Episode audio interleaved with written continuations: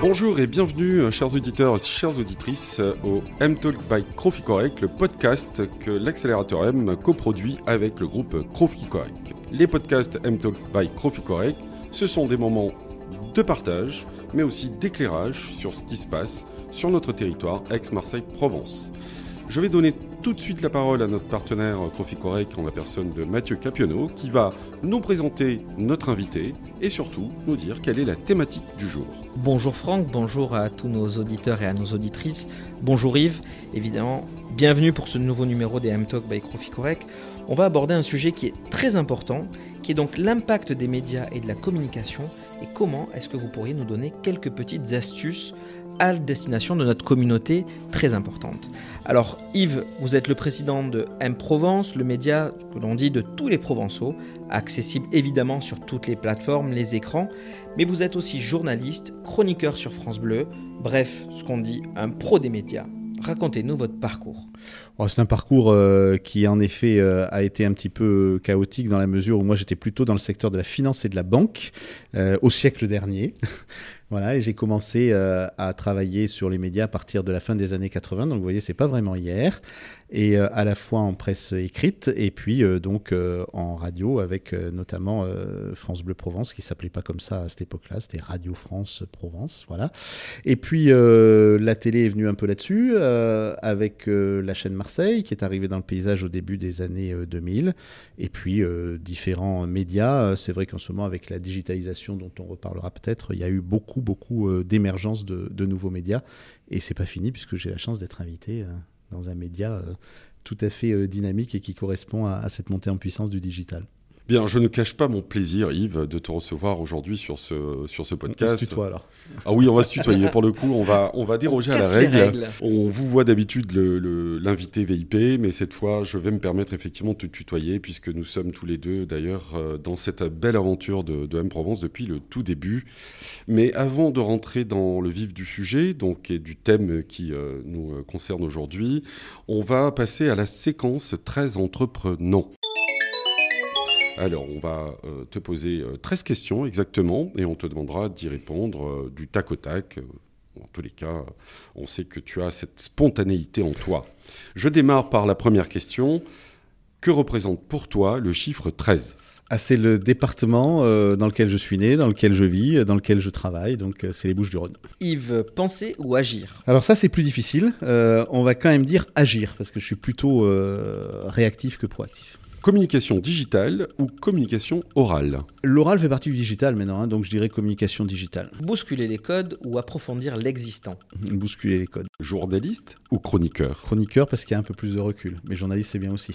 Innovation ou créativité? Alors pour moi, euh, l'innovation c'est plus large, donc je vais prendre, euh, je vais prendre innovation. Interview ou reportage On va dire interview, euh, les deux sont bien aussi, mais euh, interview, c'est la spontanéité, c'est le contact direct avec la personne, ça me plaît bien comme ça. Votre citation inspirante Alors, euh, c'est une citation du, du, Guépard de Lampedusa, donc c'est plus une citation, j'allais dire, cinématographique que, que réellement littéraire, mais on dit à un moment dans ce magnifique film, il faut que tout change pour que rien ne change. Et je crois qu'aujourd'hui, on peut faire accepter l'innovation et les changements que dans cette perspective. Alors c'est une phrase un peu absconce, un peu compliquée, mais j'aime bien ça. Il faut que tout change pour que rien ne change. C'est par l'innovation qu'on arrivera à garder nos positions. Bien, alors un livre qui t'aurait marqué ou qui t'a marqué dernièrement? Alors là, je vais pas être très original, Franck. Euh, je vais faire un peu mon castex. C'est les, les, Fables de La Fontaine, tout simplement parce que je m'y réfère, mais quasiment quotidiennement. Donc, soit euh, en me souvenant d'une fable, soit en allant euh, bouquiner une fable par, par soirée ou par semaine, on va dire. Alors, ça peut être des gros bouquins qu'on a tous à la maison, illustrés par Benjamin Rabier, etc. Et où ça peut être aussi les fables dites par Lucchini, parce qu'il y a quand même eu des choses extraordinaires dans ce, dans ce domaine-là. Alors c'est pas forcément toujours les plus connus. Euh, il y en a une que j'aime bien, c'est une histoire d'un charlatan qui euh, dit au propriétaire d'un âne, euh, j'apprends à parler à votre âne, mais ça sera dans, dans 10 ans. Et évidemment, la morale de la fable, c'est que dans 10 ans, soit le propriétaire de l'âne, soit l'âne, soit le battleur seront décédés. Voilà. votre métier en un mot Curiosité. Un adjectif qui te qualifierait le mieux Je vais essayer honnête, je sais que c'est un peu prétentieux, mais voilà. Votre entreprise en une valeur L'échange. Et si tant est que tu en es un, quel serait ton modèle? Ça ne peut pas être Franck, évidemment. alors c'est un modèle euh, perso, entreprise euh Comme tu veux. Ah, euh, J'aurais tendance à dire quelqu'un que j'ai connu qui a, qui a, terminé sa vie à Marseille et qui était assez extraordinaire. Peut-être que les plus anciens s'en souviennent. Joseph Pasteur, le, présentateur des, dossiers de l'écran, mais ça ne nous rajeunit pas. Donc je pense ah qu'il y a, beaucoup de gens qui... voilà, mais c'était une émission extraordinaire et, et Joseph était un type fantastique. Merci, merci beaucoup Yves. Eh bien voilà, on va rentrer maintenant dans la thématique et je vais commencer par questionner Mathieu. Alors pour un cabinet d'expertise comptable, est-ce que c'est important de communiquer et, vous le faites, évidemment que vous le faites, mais vous le faites de quelle façon? Évidemment, euh, la communication aujourd'hui, et Yves l'a précisé euh, tout à l'heure, elle est essentielle, importante et même obligatoire.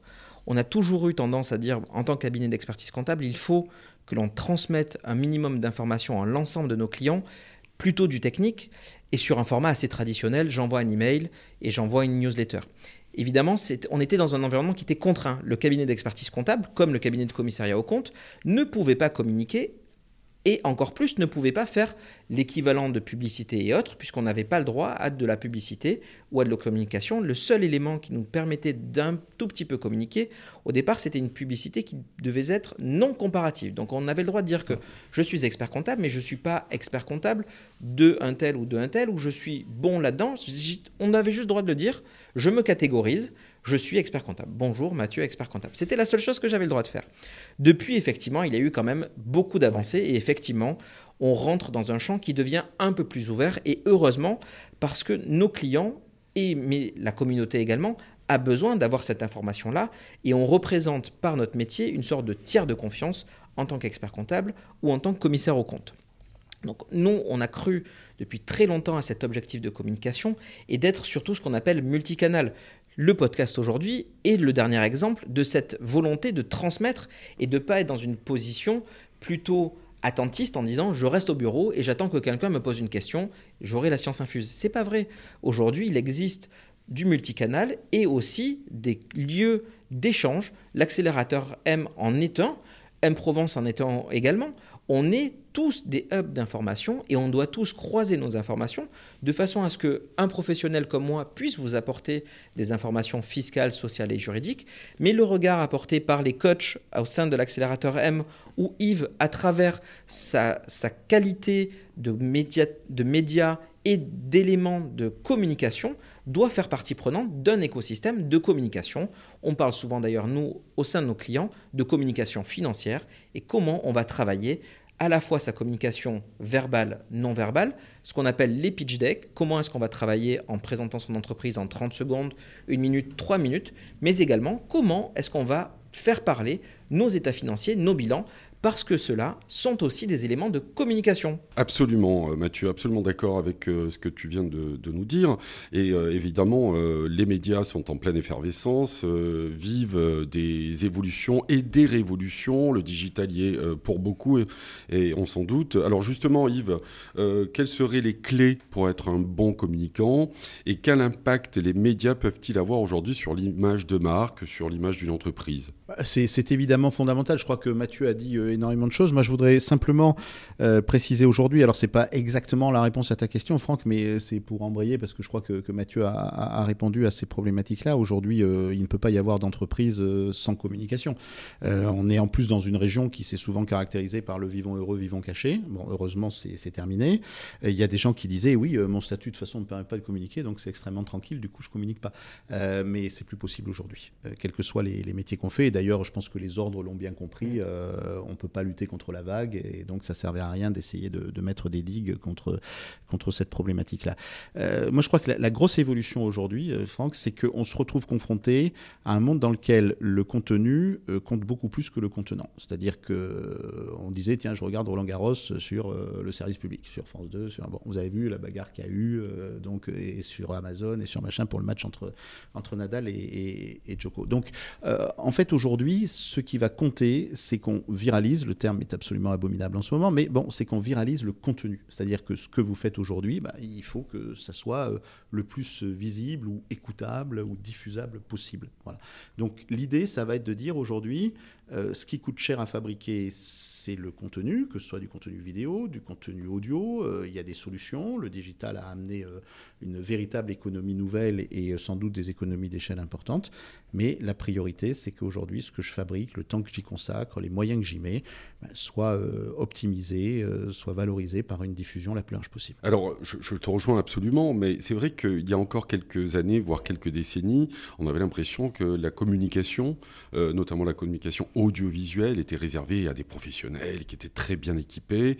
aujourd'hui, on sent bien qu'avec ce, ce digital qui aujourd'hui nous envahit un peu partout dans nos vies, personnel, professionnel, nous permet aussi d'accéder à des moyens matériels beaucoup plus accessibles. Euh, et, ça démocratise finalement la prise de parole. Euh, comment euh, tu le vis toi en tant que professionnel de la communication, hein, en tant que journaliste, chroniqueur, mais, mais aussi en tant que dirigeant de ce média qui est M-Provence, euh, qui, euh, comme on le dit, euh, c'est le média de tous les Provençaux, accessible sur tous les écrans et sur toutes les plateformes. comment tu as vécu et comment tu t'es adapté à, ces, à ces évolutions? Je crois que dans votre langage, on parle de, disruption, hein, donc c'est vraiment quelque chose de nouveau de dire que chacun peut faire sa petite émission de télé, sa petite émission de radio. Moi, quand j'étais gamin, ce qui m'a sans doute donné envie de devenir journaliste, c'est que je poussais des petits euh, cycliste euh, et je faisais mon tour de France à moi. Donc je faisais déjà le journaliste sans avoir euh, vraiment un micro, un iPhone ou je sais pas quel appareil qui me permet d'enregistrer comme si j'étais dans un studio de radio. Donc déjà, aujourd'hui, c'est vrai que ça donne l'accessibilité à tout le monde. Alors on peut, c'est un vrai débat, dire est-ce que du coup tout le monde peut se dire journaliste? Bah, C'est un peu la même chose que quand vous avez l'accès à tout un tas d'encyclopédies scientifiques. est-ce qu'on l'a bien vu au moment du Covid? Est-ce que tout le monde peut être médecin pour autant quoi? Donc il y a des codes, il y a du travail, il y a de l'expérience, il y a des réflexes, euh, il y a des choses qu'on sent quand on est dans, le, métier. Et ça, ça, perdure. Maintenant, euh, justement, c'est ce que j'ai tout à l'heure avec ma fameuse citation, si on veut garder euh, les compétences des journalistes, eh ben, il faut quand même s'adapter à tous ces changements. Donc il faut que tout change pour que rien ne change et pour qu'on puisse continuer à faire valoir notre professionnalisme. Et donc après, c'est une question d'adaptation. Hein. Je crois que l'intelligence humaine, elle est faite pour ça, s'adapter. C'est ma vision des choses en matière euh, d'innovation, en matière de transition. Donc euh, je dis aujourd'hui, je crois que euh, si on n'est pas quelque part des personnes, nous, qui croyons au fait que les hommes sont quand même une catégorie à part et qu'ils ont cette intelligence qui leur permet de trouver des solutions à tous les problèmes, Donc je pense qu'en média, c'est exactement la même chose. On doit pouvoir trouver des solutions à tous les problèmes. Et après, bon, bah, évidemment, il y a des amateurs qui vont s'éliminer d'eux-mêmes, il y a des professionnels, il y a des gens entre les deux. Le tout, c'est qu'il y ait un dialogue et c'est qu'il n'y ait plus, comme le disait Mathieu tout à l'heure, euh, ces côtés euh, très euh, pénibles un peu. Moi, j'ai une caste, j'ai un ordre, j'ai un syndicat. tout ça, ça va beaucoup évoluer, je pense, dans le, dans le monde de demain. Et, alors, le monde de demain, c'est aussi un peu le monde d'aujourd'hui. On voit bien que les réseaux sociaux se se multiplient, se démultiplient. On assiste aussi à, cette, euh, à l'émergence de cette économie de l'influence. Euh, et là, alors, euh, tous les réseaux sociaux sont mis à contribution. Et, le dernier en date qui a vraiment le vent en poupe, c'est, TikTok, par exemple.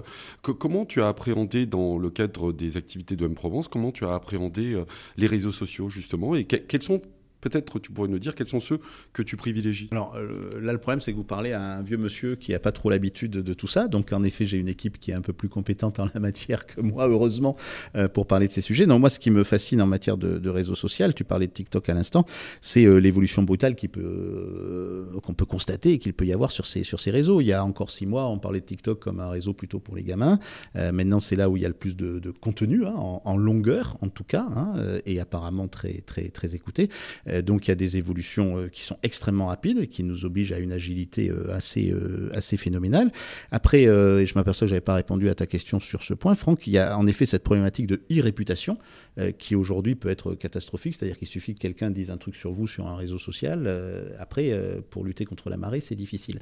Donc l'idée, c'est de ne pas se retrouver, déjà, de faire tout ce qu'il faut pour ne pas se retrouver dans cette, dans cette situation-là, ce qui n'est pas toujours évident, surtout quand on écrit des articles, quand on fait des podcasts, quand on fait des vidéos, il peut toujours y avoir un problème à un endroit ou un autre. Pour le moment, on y a échappé, Dieu merci. Mais euh, l'idée quand même de, tout ça, c'est que le réseau social oblige à une éducation et on n'a pas pris aujourd'hui euh, réellement euh, la conscience de ça. Alors, il y a des choses qui sont très très spectaculaires. On a travaillé récemment avec la région Sud-Provence-Alpes-Côte d'Azur qui travaille sur une problématique aujourd'hui de lutte contre le complotisme carrément, c'est carrément affiché comme ça.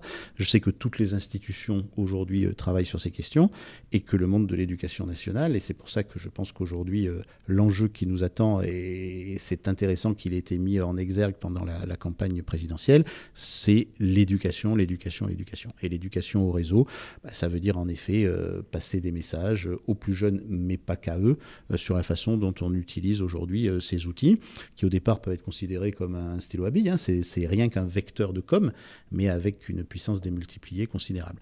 Et enfin, nous, on utilise beaucoup LinkedIn aujourd'hui, euh, mais euh, on est aussi un peu sur le, sur le reste. Euh, la stratégie de notre directeur général, c'est plutôt aujourd'hui d'être sur ce réseau professionnel, et puis après, de commencer à, à, pénétrer réseau par réseau, avec une stratégie par réseau, ce qui est assez compliqué, puisque chacun a ses propres règles. Oui, et puis des réseaux, il en manque pas. Hein. Donc, alors, Facebook se fait vieillissant, mais ils essaient de, de se rattraper maintenant avec, avec le métaverse, et ce serait un autre peut-être euh, l'objet d'un autre podcast parce qu'il y a tellement de choses à dire là-dessus. Mais, mais c'est vrai que Instagram euh, garde quand même encore euh, une place assez importante dans, dans, la communication sur ces fameux réseaux sociaux. Effectivement, Franck, Franck le rappelait, on parle de, de métaverse aujourd'hui. Est-ce que Yves, alors moi aussi je vais, je vais te tutoyer, on va, on va, on va déroger à la règle. Hein. Est-ce que tu perçois déjà des évolutions potentielles de ton métier et, de, et pour M Provence en particulier vers le métaverse ou vers des, changements euh, radicaux de communication vers le métaverse, premièrement. Et deuxièmement, je suis une société normale, standard. Euh, comment faire pour s'adresser à M-Provence? Alors, sur, le métaverse, j'ai presque envie de dire que les médias, et notamment la radio d'ailleurs, euh, a été euh, précurseur de ce système-là. Alors moi, je ne suis pas un spécialiste du métaverse, mais euh, je vois à peu près qu'on se retrouve dans un univers qui peut être un peu dual par rapport à son univers traditionnel. Et moi, aujourd'hui, je fais de la radio comme en studio. Euh, depuis euh, ma chambre en ayant pris mon petit déjeuner le matin hein, euh, à 7h15 je suis pas en studio hein. je suis chez moi tranquille et tout. Donc j'ai déjà le sentiment d'être un peu dans un autre monde mais avant je téléphonais j'avais là j'ai une application qui me permet d'être comme si j'étais en studio. Ici vous avez construit un studio c'est extraordinaire de confort de qualité de son et tout etc donc j'ai l'impression qu'on a déjà un peu notamment pour la radio et, puis il y a la voiture Hein, parce qu'en effet, si aujourd'hui le son et le podcast euh, cartonnent, euh, c'est euh, parce qu'avec des écouteurs, on peut, quand on fait la cuisine, je rassure mon épouse, c'est pas demain la veille, mais bon, donc on n'a pas les, les, bruits de friture ou les trucs où tourner la tête quand on regarde la télé, on a ses oreilles et ses, ses, écouteurs et, on fait la cuisine. Quand on fait son jogging, c'est pareil, c'est pas non plus une activité principale pour moi, mais par contre, ça se saurait. Mais quand, quand, je suis dans la voiture, oui, je trouve qu'aujourd'hui, euh, la voiture est un, est un endroit assez extraordinaire pour, euh, pour les médias, et notamment avec euh, le, puisqu'on parle de radio, avec le, DAB, hein, qu'on n'a pas complètement encore utilisé. On commence à avoir des petites vignettes photos hein, maintenant, quand on a le, DAB dans la voiture, mais normalement, on devrait pouvoir faire aussi de, de l'image quand on est arrêté, bien entendu. Hein, voilà. Donc y a, tout, tout ça, ça, a beaucoup évolué. Alors ça, c'était la question sur le métavers. J'espère que j'ai pas trop botté en touche. Et la, deuxième, tu me rappelles, Mathieu? euh, comment, contacter M-Provence si je suis une entreprise aujourd'hui qui a envie de communiquer? Bah, donc en effet, c'est vrai qu'aujourd'hui sur le site, on a un certain nombre de possibilités pour que les gens euh, nous, euh, nous, joignent. Sur les réseaux aussi, hein, très souvent, donc notamment par, par LinkedIn, on a des, des, des contacts. donc, et puis après, on a une action commerciale de terrain aussi. Donc normalement, on doit pouvoir nous trouver. En principe, et puis euh, je rappelle aussi euh, euh, diffuse sur BFM Marseille-Provence la rubrique santé. C'est vrai, merci Franck. Bien, nous arrivons maintenant au moment de la story. Donc je vais commencer par m'adresser à, Mathieu en lui demandant de nous faire un retour d'expérience, une anecdote qui, avec un client ou peut-être même au sein du, cabinet Croficorec, donc, euh, euh, en termes de médias, de l'évolution de ces médias et puis de l'évolution aussi de la manière de communiquer, euh, quel serait ce retour d'expérience ou cette anecdote que tu pourrais partager avec nos auditeurs et auditrices? Alors, Yves l'a rappelé, effectivement, aujourd'hui, on est multicanal et on a besoin de pouvoir s'adresser à différentes communautés et donc d'avoir une stratégie qui s'adresse à chacune de ces communautés. Et on l'a rappelé tout à l'heure, on était dans une on vient de passer un, cycle avec euh, le Covid, avec euh, beaucoup de choses où on s'est rapprocher de soi, rapprocher de ses équipes, et on a dû développer des nouvelles relations qui n'étaient que digitales. Euh, et donc, pour une fois, je vais un peu parler de nous. Euh, je, vais, prendre deux exemples qui, qui, ont eu lieu très récemment. Euh, la première, c'est lors du premier confinement, pour pouvoir garder le lien avec nos propres équipes, on a décidé de créer un jeu interne euh, sur de la cuisine. Donc on est allé voir des, des, chefs étoilés locaux, on a créé des contenus médias et on se dit, est-ce qu'un cabinet d'expertise comptable, quelle est la vocation à créer des plats avec des chefs étoilés? La raison, elle était simple, elle était de pouvoir créer du lien annuler l'isolement potentiel et pouvoir dire à nos collaborateurs puis nos clients, attention, il y a un vrai enjeu de bien-être des collaborateurs et ce bien-être-là, il passe évidemment par la qualité de vie au travail, par le, bien-être que l'on a en entreprise, mais parfois aussi le rapprochement que l'on a chez soi. Et le chez soi, ça passe aussi par le temps de repas. Et donc ce temps de repas, on a développé des, cycles entiers avec entrée, plat, dessert, sur comment est-ce qu'on va pouvoir aujourd'hui penser le bien-être de soi avec des chefs sur des recettes en un quart d'heure ou en 20 minutes. C'était évidemment une chose qui est complètement différente avec une image qu'on peut avoir qui est portée par et véhiculée par un cabinet d'expertise comptable.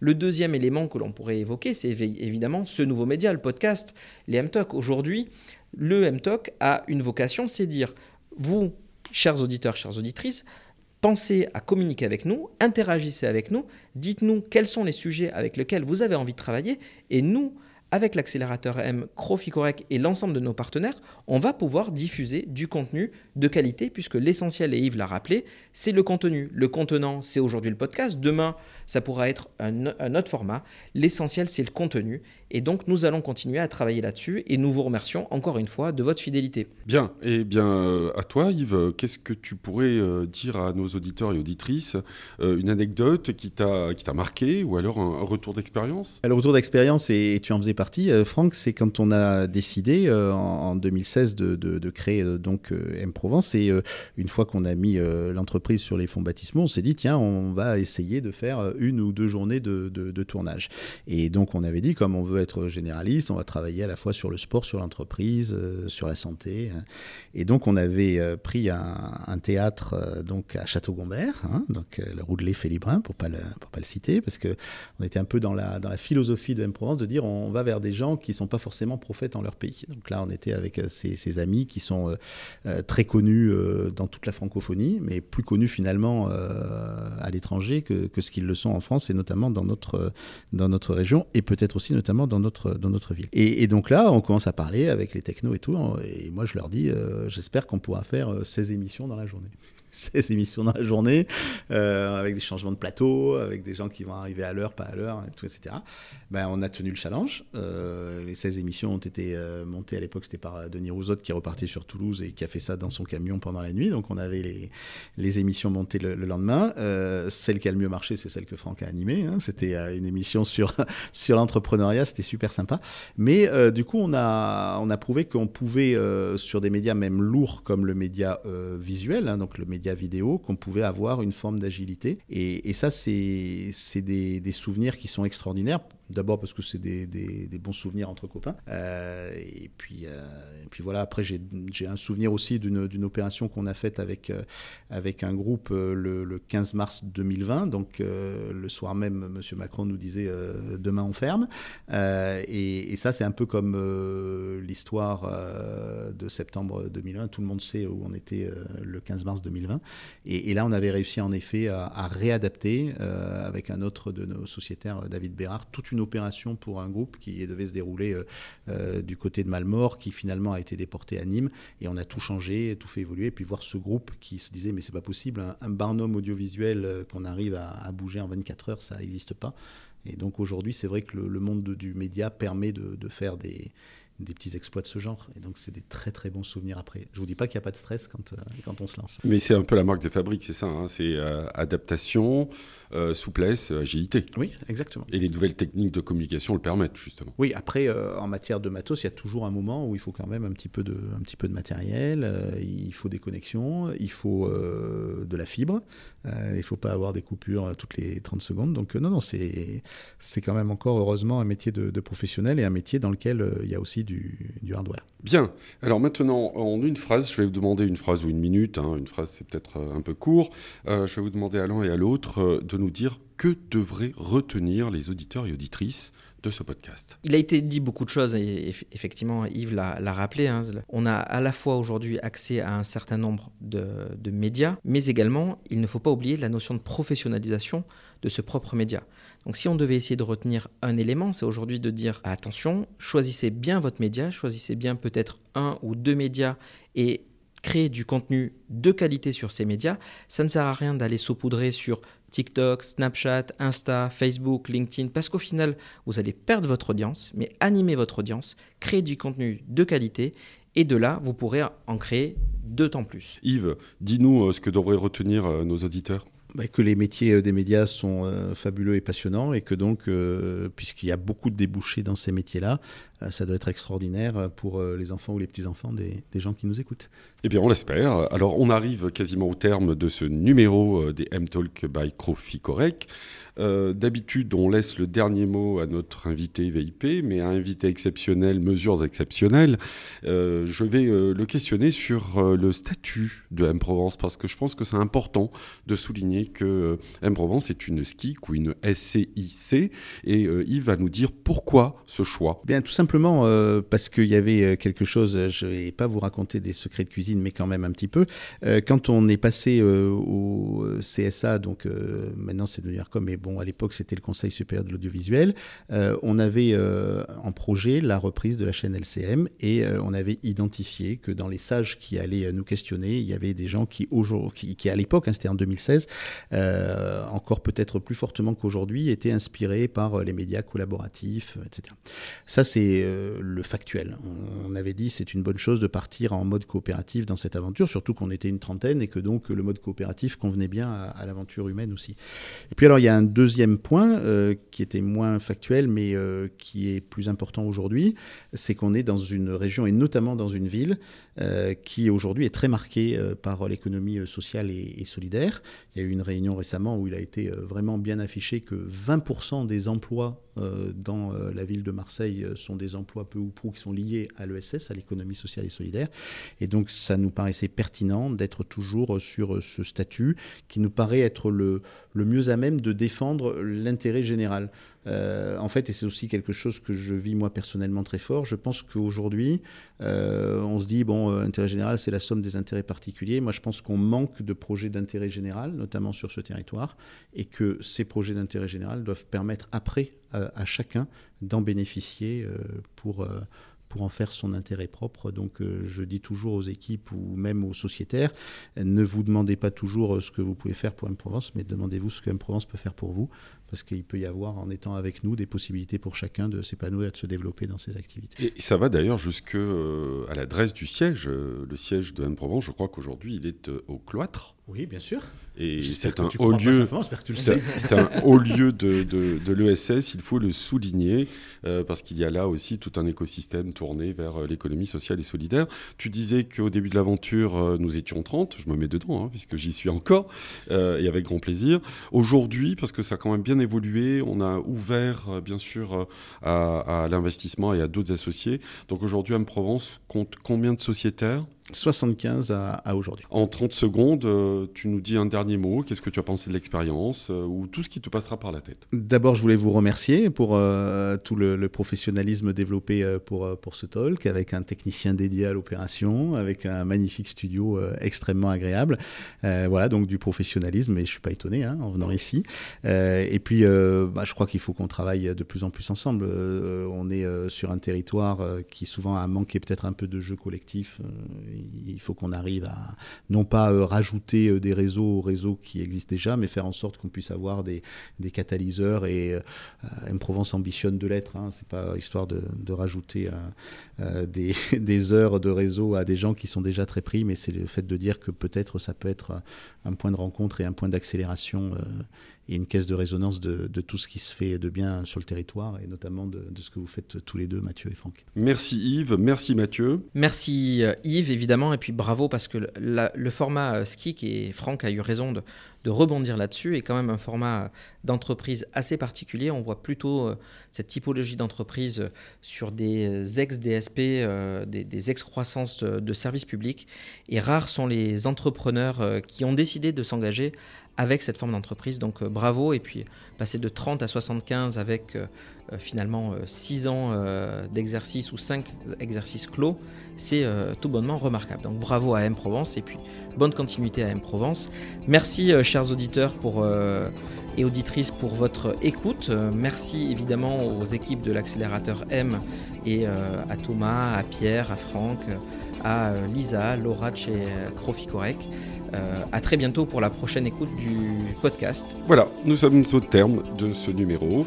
Nous vous rappelons que vous pouvez euh, retrouver euh, nos podcasts M-Talk by Correct sur l'ensemble des plateformes de diffusion. On diffuse absolument sur toutes les plateformes. On euh, publie le deuxième lundi de chaque mois à 13h13 exactement. Je répète bien à 13h13 exactement. On vous attend nombreux euh, pour écouter ce numéro et d'autres numéros. N'hésitez pas aussi à réécouter la saison 1. Et puis on vous dit euh, et on vous donne rendez-vous. On vous dit à très très bientôt. Merci.